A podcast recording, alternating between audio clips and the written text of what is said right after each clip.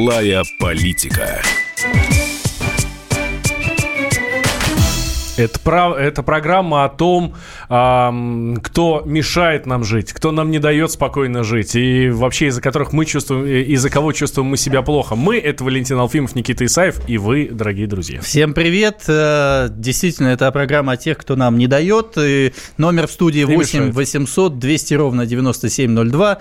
И WhatsApp, WhatsApp 8 967 200 ровно 9702. Пишите, звоните. У нас сегодня будет такой живой эфир с нашими радиослушателями. Темы, темы очень э, живые, на мой взгляд, которые, в общем, целесообразно обсудить. Давайте начнем с начала. Давайте, да. А тут чиновников хотят сократить.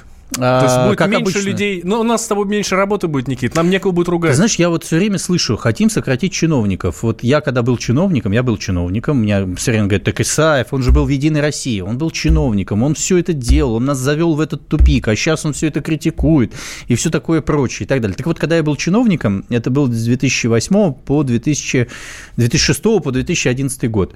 Я помню, был трехлетний план сокращения чиновников на 20%, 10%, 5% и 5%. 5%, и все это сокращали, все эти ставки и так далее. Нам постоянно рассказывают, что вот их очередной раз сокращают. Никогда не рассказывают, что они увеличиваются, но они увеличиваются. Откуда они появляются, Валентин? Ты понимаешь вообще всю эту историю?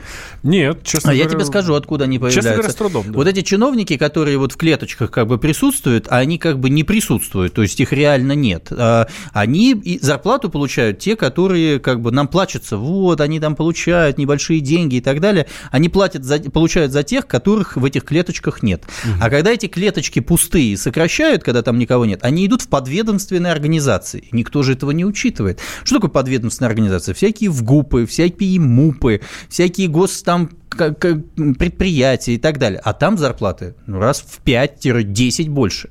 Вот какая-нибудь любовница, которая у вас работает секретаршей в министерстве, у какого-нибудь заместителя министра. Что, думаете, она за э, зарплату секретарши будет работать 15-20 тысяч рублей? Нет, она получает по полной программе 1100-150, потому что оформлена она не в этом министерстве, она подведу, в подведомственной организации оформлена, а никто не контролирует эту ситуацию. Поэтому нынешние разговоры об очередном сокращении чиновников, на мой взгляд, это очередная вот профанация, которую нам рассказывают ради того, чтобы поднять рейтинги власти. То есть вот эти 15% за три года – это все чушь? 20% а, за три года – это все чушь. А я объясню. Я-то, в общем, может быть, ты не против там сокращать, не сокращать, обсуждать, не обсуждать. Государство у нас сегодня набрало на себя такое количество функций, что, естественно, я просто знаю, когда я вот работал э, чиновником, мои сотрудники работали часов по 12-15 в сутки. Они реально таскали на работу раскладушки и спали на раскладушках, потому что многие из них ездили из Московской области, им не очень было удобно там, э, заканчивая рабочий день в 23 часа, а то и в полуночи, чтобы возвращаться на следующий день, приезжать в 8 утра. Они оставались и спали на рабочем месте. Почему? Потому что это абсолютно бесполезная работа, на это бесконечное количество функций, все контролировать в этой стране, и ты не можешь контролировать. Поэтому постоянно нужны новые ставки. Появляются новые министерства. У одного Орешкина, блин, 14 заместителей. А первого до сих пор не было. Вот назначили Бабича да. сегодня, да. не было, да? Назначили Бабича 15-м, по-моему, каким-то там заместителем. 15 заместителей министра у министерства, которое вообще ничего не решает. Когда нет никакого экономического развития в стране. Какое министерство экономического развития? Когда сидит какой-то мальчик, который рассказывает нам какие-то анонсы про какие-то будущие перспективы, о том, что все станем жить хорошо во втором полугодии или в четвертом квартале квартале, я это слышу регулярно. 15 заместителей министра. А таких министерств у нас 22, по-моему, министерства. И у каждого есть несколько любовниц, которые сидят вот на этих вот э, ставках, в своих подведомственных учреждениях. И все летают своими бизнес-классами, в бизнес-залах, частными самолетами, вертолетами, всем чем угодно. Об этом необходимо думать. Вот какой у нас государственный аппарат. А сейчас очередная профанация. Люди любят слушать о том, что нас сокращают чиновников. А, смотри, что говорят. Дмитрий Куликов Куликов, замдиректора группы э, суверенных рейтингов и макроэкономического анализа АКРА, говорит, что Прости, такая... Э, это Дмитрий Куликов, который подменяет Владимира Соловьева? Это вот тот Дмитрий Куликов, член Зиновьевского клуба, который ведет какую-то программу днем на Россия-1 и обличает таким характерным голосом всех либералов. Ну, давайте мы как раз его голос. Давай поймем, сейчас... тот ли да, Черный ящик в студию. А, послушаем этот самый голос. Вот он говорит, что такая масштабная оптимизация а, поможет сэкономить а, государству. Эти 5 миллиардов – это именно компенсационные выплаты уволенным чиновникам. То есть, когда увольняют человека, нужно выплатить ему несколько заработных плат.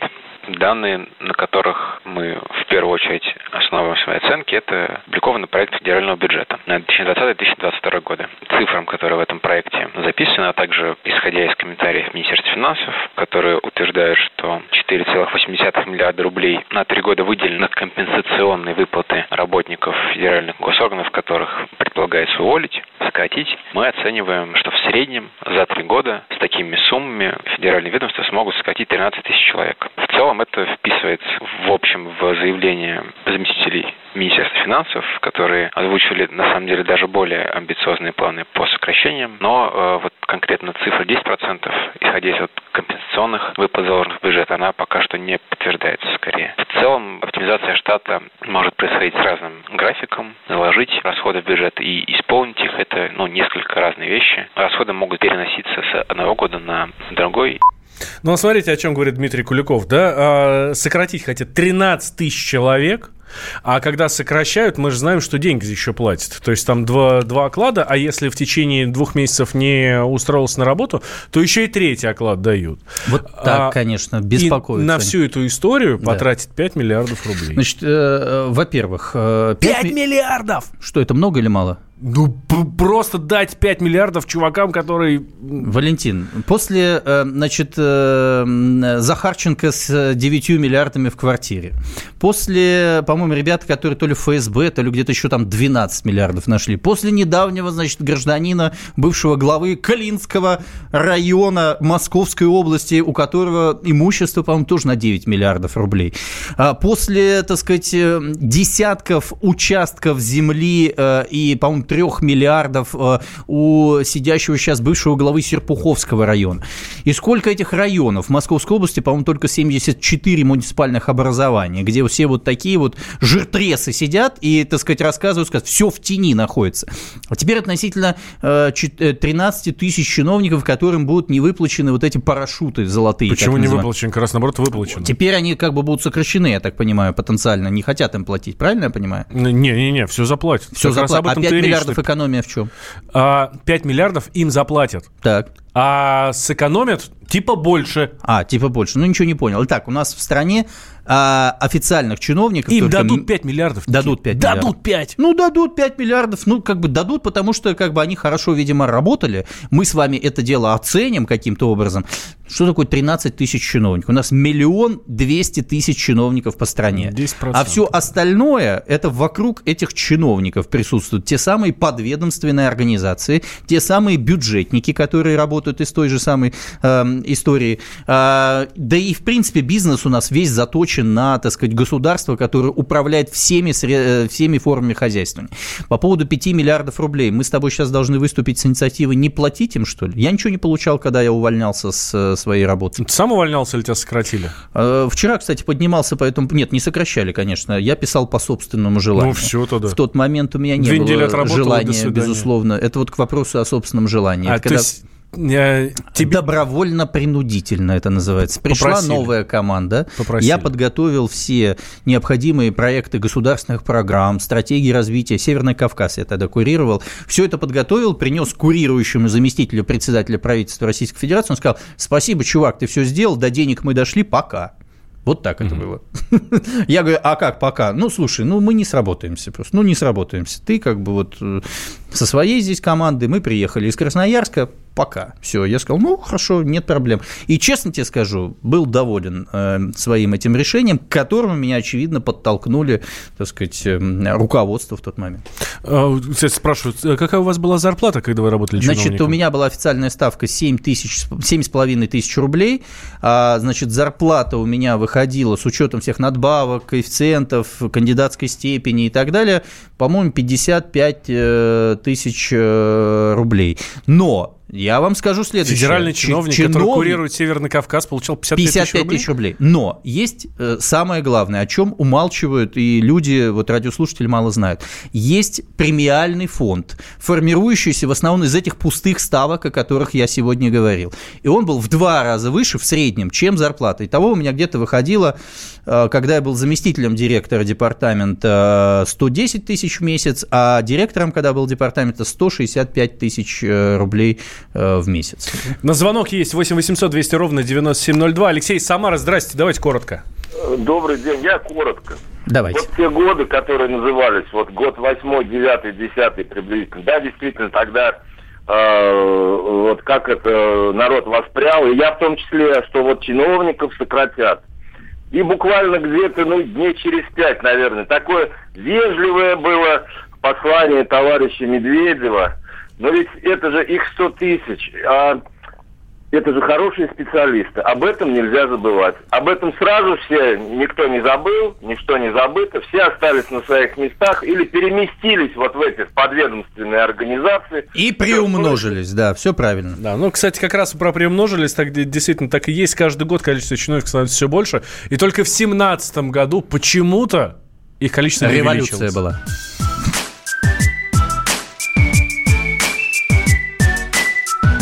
Злая политика.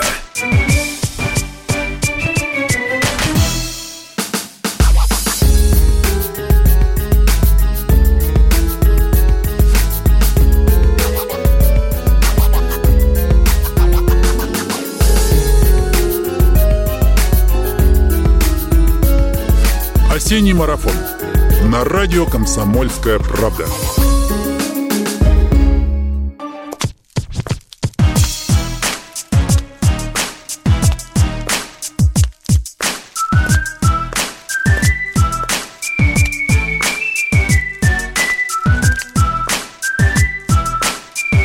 Злая политика. Возвращаемся в прямой эфир. Радио «Комсомольская правда». Валентин Алфимов, Никита Исаев. Ироды, пишет нам слушатель. Креста на вас нет. Любовницы и так в поте лица в непонятных позах круглосуточно стоят. А их еще сократить. Когда с юмором наше население, не все потеряно, мне кажется. Ироды.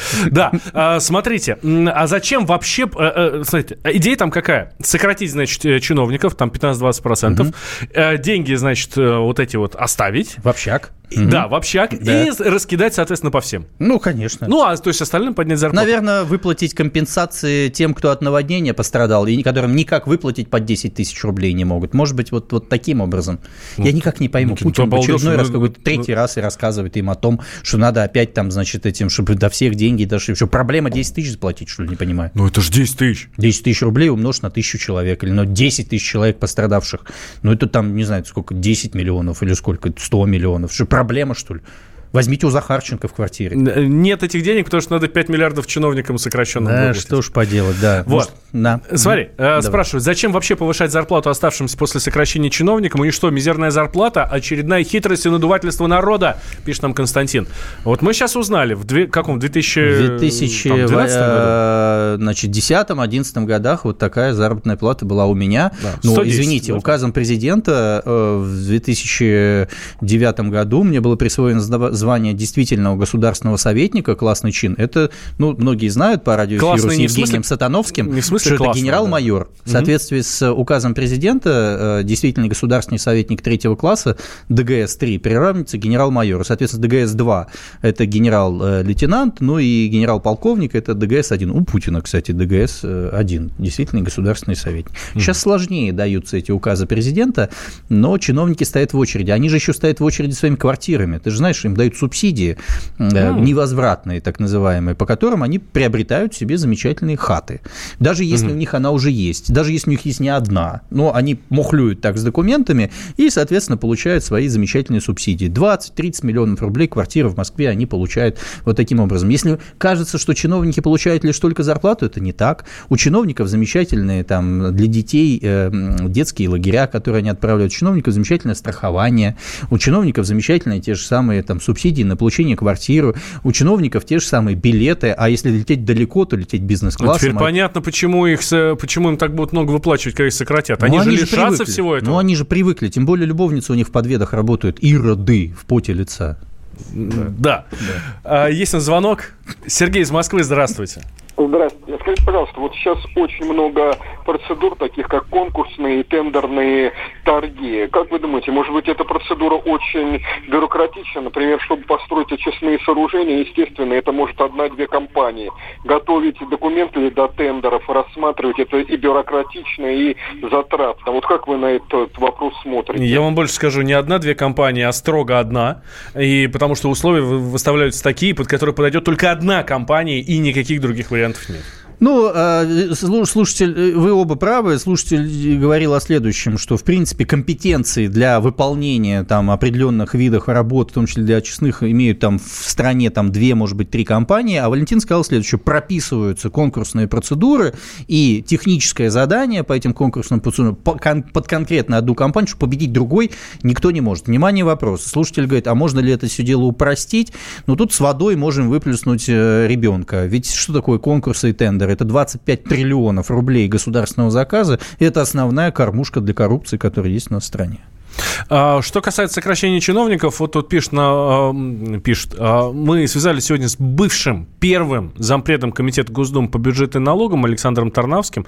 Вот он говорит, что власти ищут э, разумный баланс между достойной оплатой труда и излишней бюрократизацией, как раз про которую мы сейчас говорили история, которую мы наблюдаем, по крайней мере, я наблюдаю с 12-13 года. И если вы отмотаете и посмотрите за теми процессами, которые были на протяжении 5-7 лет, это, в принципе, одна и та же история. Так что ничего особенного нет, просто каждый раз под это находится определенное обоснование в зависимости от того, какой акцент э, правительство решило сделать по поручению председателя правительства или там первого зама, коим является также министр финансов. Здесь всегда борются две тенденции. Одна, чтобы люди, которые на госслужбе, получили получали достойные деньги и не смотрели по сторонам и отрабатывали на государство, поэтому они должны получать достойную зарплату. А с другой стороны, мы понимаем, что государство должно много функций передавать бизнесу, не должно заниматься всем, поэтому э, не надо бюрократизировать аппарат. И вот разумный баланс, который должен быть между этими двумя процессами найден, вот он постоянно ищется, и мы видим разные решения. Принимается политическое решение, соответственно, под него выделяется средства на сокращение. Потом будет э, новый тренд взят на то, что надо чиновников этих набирать. При сокращениях они получают полный бонусный пакет. Каждый год меняются цены, меняется э, социальное обеспечение чиновников, появляется возможность. Сейчас бюджет де-факто не исполнен. То есть деньги закладываются, они в силу ряда причин деньги не выбираются. История практически повторяется ежегодно. За этим, как правило, ничего не стоит. Александр Тарнавский, бывший первый зампред комитета Госдумы по бюджету и налогам. За этим ничего не стоит. Ну, что я могу сказать? Он много слов, конечно. Вот он бывший, от того он и бывший, что сложно ему разговаривать с народом слов. простым Никто языком. Не да. Еще есть звонок какой-то, да? Нет, э, сообщение хорошее от слушателя. Вот смотри, угу. чиновники, это же не только там директор департамента чего-нибудь там, какого-нибудь там по развитию Северного Кавказа. Да. да? А... Какого-нибудь там. Да. Нам слушатель пишет, и вполне справедливо. Давайте отделять богатеньких чиновников от обычных государственных гражданских служащих и вольно-наемных работников. Например, зарплата работников должности специалиста по кадрам в МВД составляет не больше 12 тысяч в регионах. Так если им за счет вот этих вот уволенных поднимут зарплату, ну угу. так это же хорошо. Ну, наверное, хорошо, но никто им поднимать за счет этих уволенных ничего не планирует. Подожди, э, не, не, не, подожди, Никит, ну обещают, что этих уволят, и за счет них поднимут ну, зарплату ну, остальным. Ты можешь себе представить, 5 миллиардов размазать на миллион двести тысяч чиновников по стране. Это, во-первых. А во-вторых, ну, как ты думаешь, кто себя не обидит в этот момент, когда все это будет... Знаешь, какая средняя зарплата в аппарате правительства? Средняя зарплата в аппарате правительства. Порядка 400 тысяч э, рублей ежемесячно. Это кроме всех вот замечательных э, бонусов. О чем мы это... говорили уже. Да? Ну, а да, то, о чем мы с тобой говорили. 400 тысяч рублей. Ну, то есть по-русски, по-русски, по-американски это где-то там 6-7 тысяч долларов, да, наверное, вот так получает. А, это при том, что у тебя там, э, значит, люстра на, на, над машиной. И да, бензин халявный. И бензин халявный, и машинка, в общем, BMW, да, никак на Волге никого там не пересадили. Но это 400 тысяч рублей. Вот примерно таким образом. Ты думаешь, они будут докидывать, э, значит, э, сотрудникам по, по, по кадрам Министерства внутренних них дел по регионам, вряд ли, я очень в этом сильно сомневаюсь. Все, что делает наша власть сейчас, вот при том политическом раскладе, в котором Единая Россия полностью контролирует Государственную Думу, там Советы Федерации, все регионы и так далее, это только пиар-пшик вот этого всего мероприятия. Это к вопросу о том, что мы с тобой так часто Иркутскую область обсуждаем, когда им там выплатят эти компенсации, а уже сколько раз читали, что выплатили, а ничего этого не сделать. Ничего другого не происходит на стране. Это очень печально. 8 800 200 ровно 9702, наш номер телефона. Сергей из Новосибирска у нас на связи. Здравствуйте, Сергей. Добрый день. Здравствуйте, товарищи. Здрасте. Вот я смотрю за действиями нашей власти такой – и такое впечатление складывается, будто бы эта власть ведет страну к какой-то катастрофе. Вот как по-вашему? Я вам отвечу. Сегодня на Первом канале, кстати, говорил по этому поводу, обсуждали экономическую политику и как выходить из всей этой истории. И я сказал крамольную, на мой взгляд, вещь, сейчас ее отчасти повторю, а, что, мне кажется, власть не заинтересована в развитии качества жизни населения, не заинтересована в а, повышении доходов. Почему? Потому что проще управлять э, населением, которое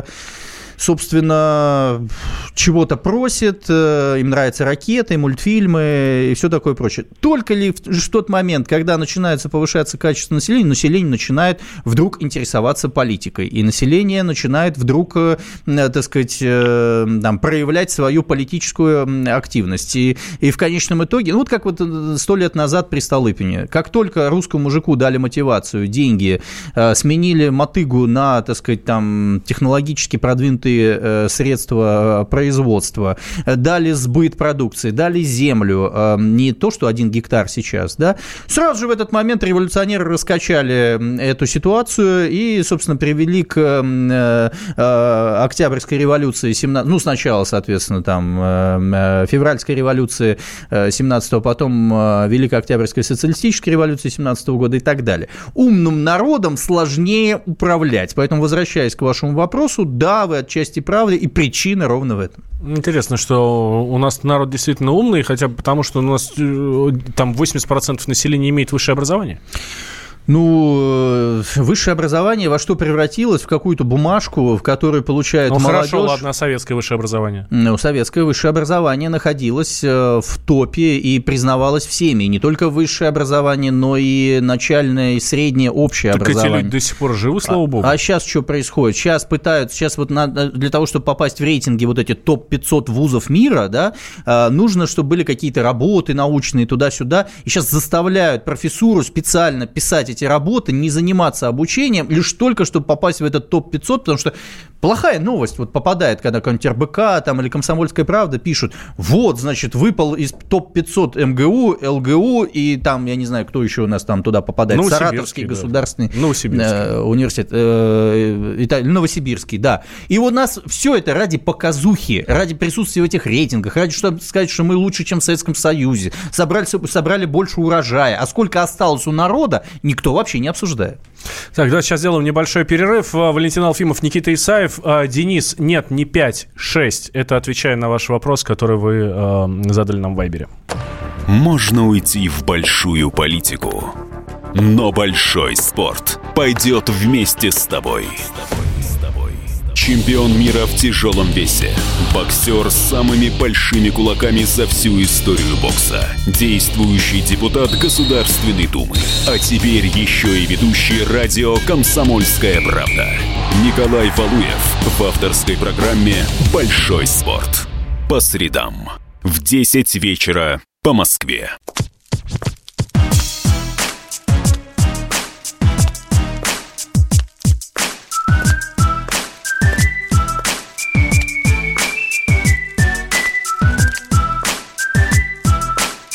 Злая политика.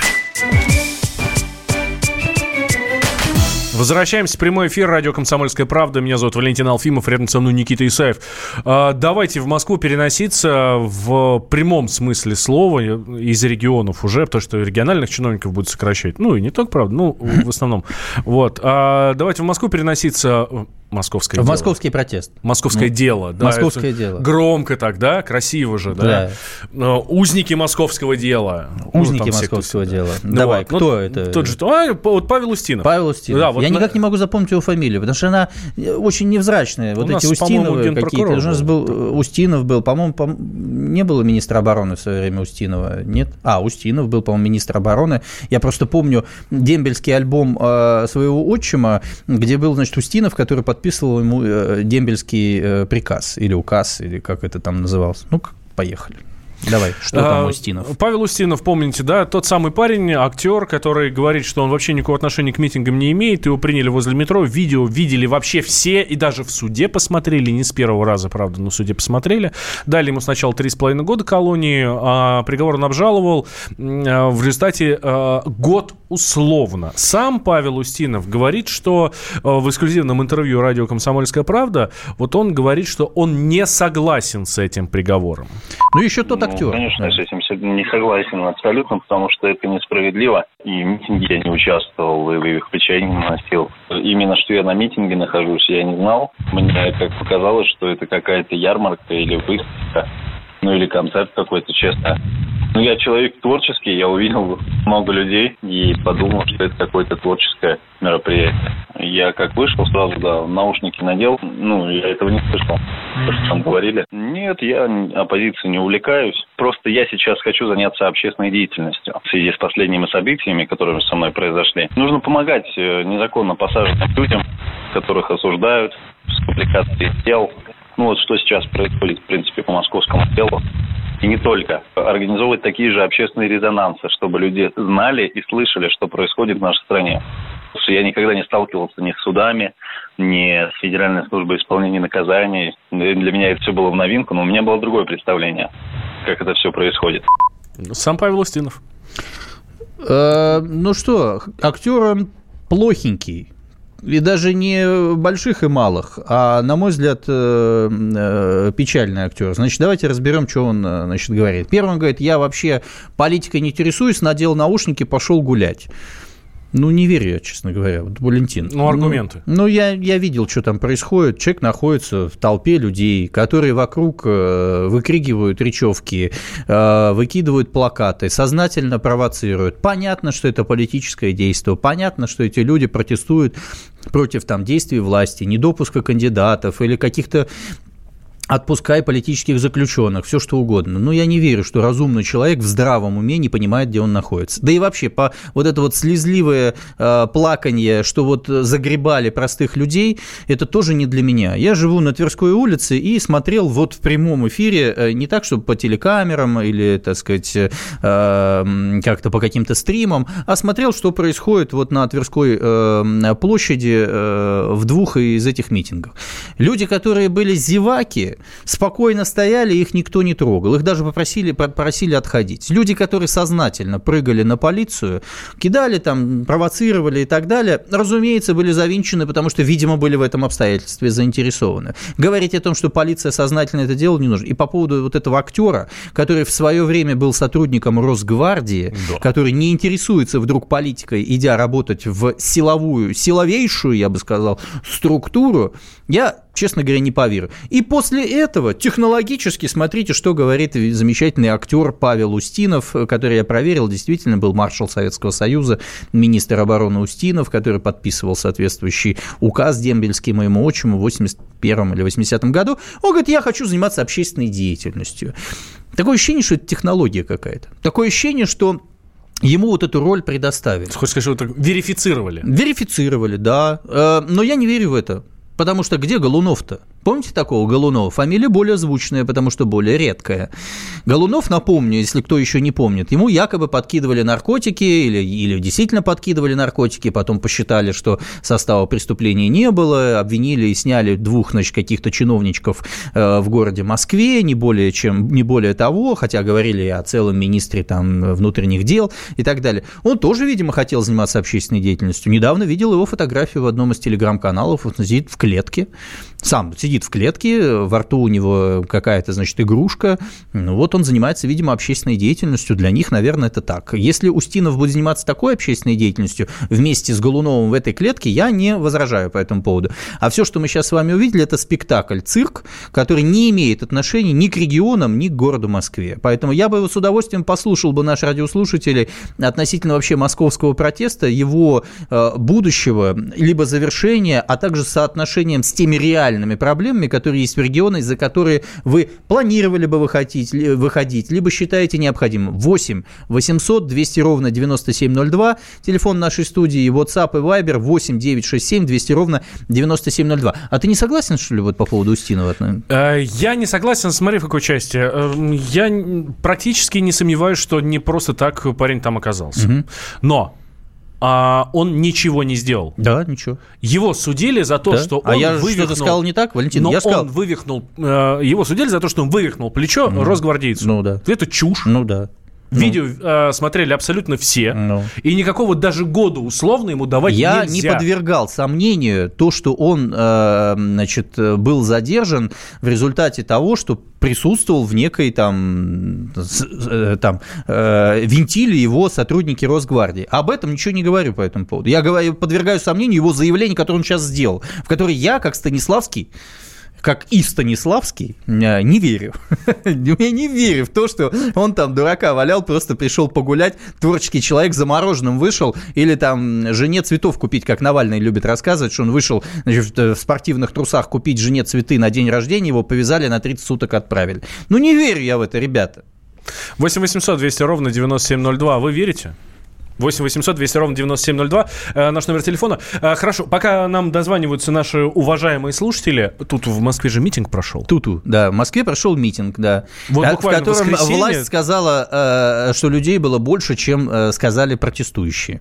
Я, кстати, видел эту замечательную карусельку. Дмитрий Гудков у нас здесь сидел буквально... Сидел? Он сидел не у вас, он Вот сидел, на- э, сидел где-то в другом месте, в электростале, по-моему. И там он слушал, слушал радио, «Комсомольская, правда». а потом пришел к нам сюда, И и, вот у здесь вас вот еще, на да, моем месте... час. Три. Да, три часа отсидел, Три часа отсидел. канделаке, да. Да. А, и он назвал цифру 25 тысяч. 25 тысяч. Это из тех, кто были на Сахарова вот в воскресенье. Ну, Я говорю, вот он «Чё-то назвал. немного». Я видел эту карусельку, как люди, значит, заходят в эту вот э, рамки э, белого счетчика, проходят, потом делают кружочек, еще раз заходят, потом еще раз заходят, То есть ты считаешь заходят. меньше? Да не знаю, ну, двадцатка была. Ну, то есть, грубо говоря, это обычный московский протест. Он был всегда по Немцову, по интернету, по телеграмму, по, значит, э, реновации, хреновации, как мы ее называли, по первому мероприятию 20 июля. Вот, собственно, вот так. 8 800 200 ровно 9702. Андрей из Красноярска, здравствуйте. Добрый вечер. Андрей, а вы вообще в курсе, что у нас тут митинги и все такое? Просто я Не, вы ну, из Красноярска, Москва, поэтому, Москва у нас поэтому всегда спрашиваю. двигатель прогресса была. Поэтому, когда у нас в Москве произойдет какое-нибудь значимое событие, вся остальная Россия его просто поддержит, и все. Так, говорите, что хотели сказать. Какое значимое событие? Ну, да. Смотрите, вот все, что относится, я так случайно просто включился, я про митинги у вас, видимо, разговор, про Да. то, что в Москве происходит. Смотрите, на мой взгляд, вот каждый митинг, который происходит, он, э, там вот не хватает одного человека. Вот и там 20 тысяч, 25 тысяч, там не хватает всего лишь одного человека, Кого? понимаете? Вот в Чубайса? этом митинге, нет, в этом митинге не хватает меня. О, Я а- э, наполовину политичный, политичный человек, среднего возраста, уже даже постарше, помню Брежнев, Советский Союз, и все остальное. А что вы не Просто приезжаете? Ну, приезжайте. Я немножко раньше уехал, поэтому когда такие люди, как я, выйдут на этот митинг, вот тогда в стране уже начнутся большие изменения. Все. То есть логика вашего э, сообщения например, следующая. Когда простые люди, ну, к которым вы, видимо, себя относите, с реальными проблемами, которые есть там в Красноярске, ну, допустим, там режим черного неба, да, там система ЖКХ, там или еще что-то, когда реально люди выйдут на улицу и, так сказать, потребуют от власти устранить э, тот бред, который происходит, тогда это станет опасно для власти. А все, что сейчас происходит, это, по вашему мнению, некая имитация.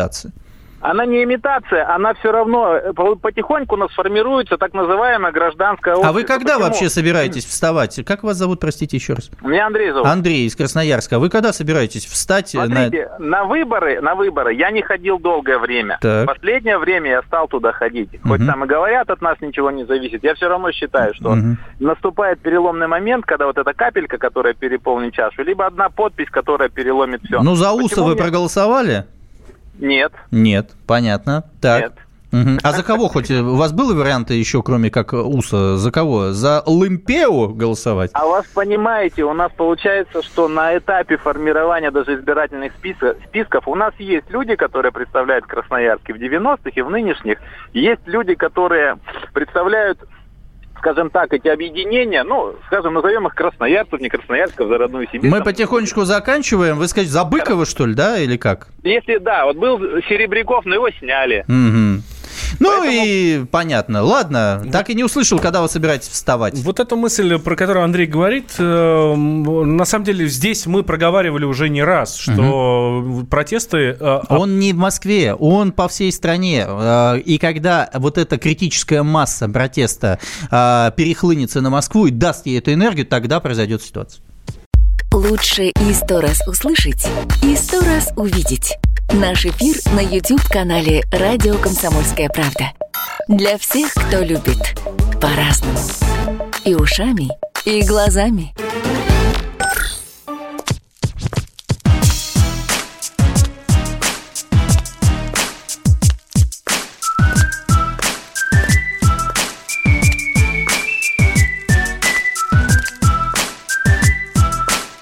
Злая политика. Возвращаемся в прямой эфир. Радио «Комсомольская правда». Я Валентин Алфимов, рядом со мной Никита Исаев. А, давайте отправимся в онкоцентр имени Блохина. Там очень такая неприятная а, ситуация. Ну, в общем, врачи увольняются. Если в двух словах, врачи увольняются. Массово. 25 врачей написали, ну, написали заявление. А что да, не так у них вообще, вот скажи? А, Конфликт с руководством. Руководство а, задумало оптимизацию. А, у- А почему это становится такой большой новостью? Ну, бывают конфликты с руководством, бывают там оптимизация и так далее. Слушай, ну один из крупнейших э, онкоцентров в стране. э, Ну, насколько я понимаю, детей, э, и- они решили в рамках вот того самого сокращения чиновников сократить пустые ставки, то есть, ну, как бы не занятые вакантные позиции, из которых кормились все зарплаты для более-менее достойного уровня жизни, как я понимаю. А, И вот сейчас вошла вот эта вот та самая оптимизация, но, видимо, нашла коса на камень, и у них была возможность протолкнуть это информационно наверх. Потому что я смотрю первые А еще я- Яндекса. якобы руководитель э, Светлана Варфоломеева давила на сотрудников, принуждая их писать заявление Ну, на увольнение по собственному желанию. обычная история. Зарплаты сок- э, снизились. Ну, Давайте, может, поговорим по поводу э, этого с э, ответственными людьми. У нас есть... Давай, да, да, прямо сейчас попробуем дозвониться. Георгий Людомирович Минткевич, детский онколог, один из записавших видеообращение. Да, значит, А, было обра- видеообращение, э, э, значит, врачей, которые говорили об этих, этом конфликте, который существует. Правильно я понимаю? Ну, вообще, это общая история, это по большому счету тех сокращений, которые идет. У нас же есть э, так называемая оптимизация здравоохранения, в рамках которых оптимизируют же не только лечебные учреждения, половину по всей стране позакрывали, но и, собственно, оптимизируют людей во всей этой системе. И так получается, что люди работают на двух-трех ставках. Я вот недавно был в Орле. Сейчас, извини, пожалуйста, Георгий Людомирович Минкевич, как раз детский онколог, трубку не берет, а у него, у него вторая линия. Давай сейчас услышим обращение врачей. Давайте. А, собственно, в чем, собственно, дело, почему, Давай. почему они хотят увольняться? Мы – детские онкологи, посвятившие свою жизнь спасению детей. Мы работаем в уникальном лечебном учреждении, послужившем основой для всей детской онкологической службы страны. На лечение к нам приезжают дети со всей России, а также из других стран. Мы, а также те, кто не смог присутствовать сегодня с нами, объявляем о своем решении уволиться, поскольку новое руководство онкоцентра не дает нам честно выполнять свой врачебный долг. Заявления об увольнении уже написаны. Долгие годы дети с онкологическими заболеваниями получают лечение в ужасных условиях. Отсутствует банальная вентиляция, стены поедают плесень, оплаты переполнены больными. При этом уже 20 лет тянется строительство новых корпусов, но введение в эксплуатацию откладывается из года в год. Вместо решения этих проблем новое руководство приступило к аппаратной борьбе и ради продвижения своих людей терроризирует сложившийся трудовой коллектив. Начисление заработной платы сотрудников превратилось в закрытый несправедливый процесс. Который направлен на выдавливание неугодных. Не создав ничего нового, вновь пришедшее руководство уничтожает достигнутое, дестабилизировав работу всей онкологической службы в стране, поставив под угрозу жизни детей. Уволен основатель первого в стране отделения трансплантации костного мозга профессор Георгий Людомирович Минкевич. Именно под его руководством выполнялись большинство таких сложнейших операций. Под давлением уволились и многие другие известные специалисты. Ну, это, собственно, было то самое обращение. Ну, по-моему, все понятно из него, да, что происходит. И ну, я не, не удивляюсь совершенно. А меня удивляет только одно. Почему Валентина, э, фу, Вероника Игоревна Скворцова, министр здравоохранения, э, на которой всегда все медицинские Минздрав, работники... кстати, поддержал э, руководство, руководство центра, да, да. Ну, вот руков... а не врачей. Ну да, потому что Минздрав не может поддержать врачей.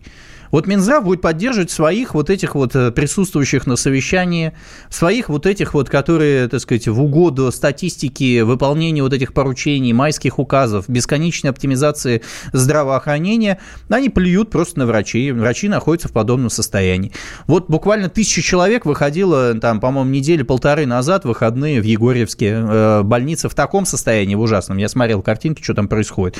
Похожая ситуация по всей Московской области, то, что я могу сказать точно. Отсутствие отсутствует просто банальное медицинское, медицинское оборудование, расходные материалы, перевязочные материалы, лекарства и так далее, которые главные врачи за свой счет приобретают сейчас. Вот что происходит по, по всей стране. И это происходит в том числе в Москве, флагмане всего и вся, где профицит бюджета чуть ли не 25% происходит. И это происходит по системе Минздрава, который получает самые большие дотации из федерального бюджета. Национальный проект, по которому это триллионы, триллионы рублей. И в этот момент, э, э, так сказать, главный врач страны, ну так, главный врач, который должен защищать врачей, коих э, там десятки и сотни тысяч, встает на сторону чиновников, таких как она. Вот что происходит. Вот это меня беспокоит на этот счет. А сколько таких заявлений, которые были в Нижнем Тагиле, такая ситуация была, в Челябинске была э, подобная ситуация. Это то, что выходило на свет. Э, итальянская забастовка. А, пытаемся дозвониться прямо сейчас э, Георгию Минкевичу, детскому онкологу, одному из записавших видеообращение. Георгий Людомирович его зовут. Господи. Собственно, я так понимаю, что именно с него все началось. Как раз э, начали массово увольняться э, врачи, ну, писать заявление, после того, как, после как его выдавили. Трещит по швам вся система здравоохранения. Вот то, что мы пытаемся скрывать под красивыми историями про повышение э, значит, э, значит, времени дожития, э, предельного возраста, то есть, ну, то есть вот у нас растет там средняя продолжительность жизни, уменьшается младенческая смертность. Вот эти все истории, которые я слышу, знаешь, когда Путину приходит, об этом начинает рассказывать Вероника Скворцова. Ну и Путин тоже на своих прямых линиях говорит, как здорово все мы вот здесь достигаем.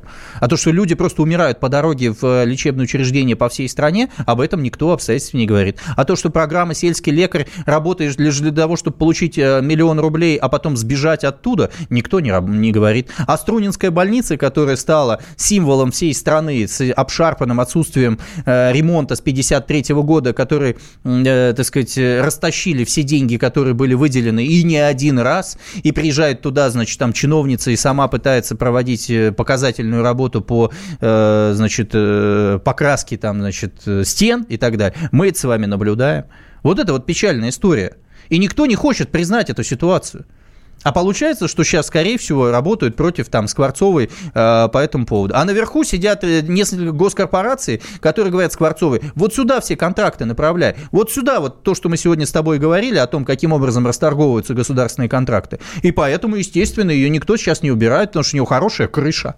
Да? Я вот могу тебе сказать, у нас идут споры в телеграм-пространстве по этому поводу. И вот ее кто защищает, телеграм-каналы, говорят, посмотрите, ее защищает, значит, там э, вице-премьер такой-то, зам главы администрации президента такой-то, министр такой-то, глава госкорпорации такой-то. Никто ее не уберет.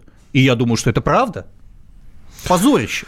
А, так, следим обязательно за ситуацией, которая, которая разворачивается в детском отделении онкоцентра имени Блохина. Сегодня, кстати, в 8 вечера глубоко погрузимся, а действующие лица этого скандала будут у нас в эфире на радио «Комсомольская правда». Ну, а Никита Исаев к нам через неделю вернется, друзья. Да. Спасибо большое, Никита. Спасибо большое, Валентин. Всем большое спасибо. Злая политика.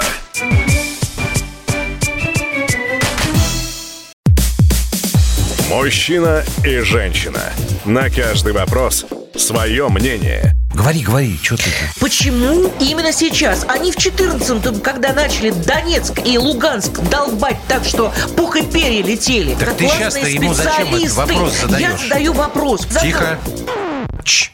Накал страстей на радио «Комсомольская правда». Семейный подряд Норкиных в поисках истины. По будням в 9 вечера. Просто о сложном в программе «Простыми словами». Да я не Америку открываю. Я, я не понимаю, когда этот беспредел закончится. Не знаю.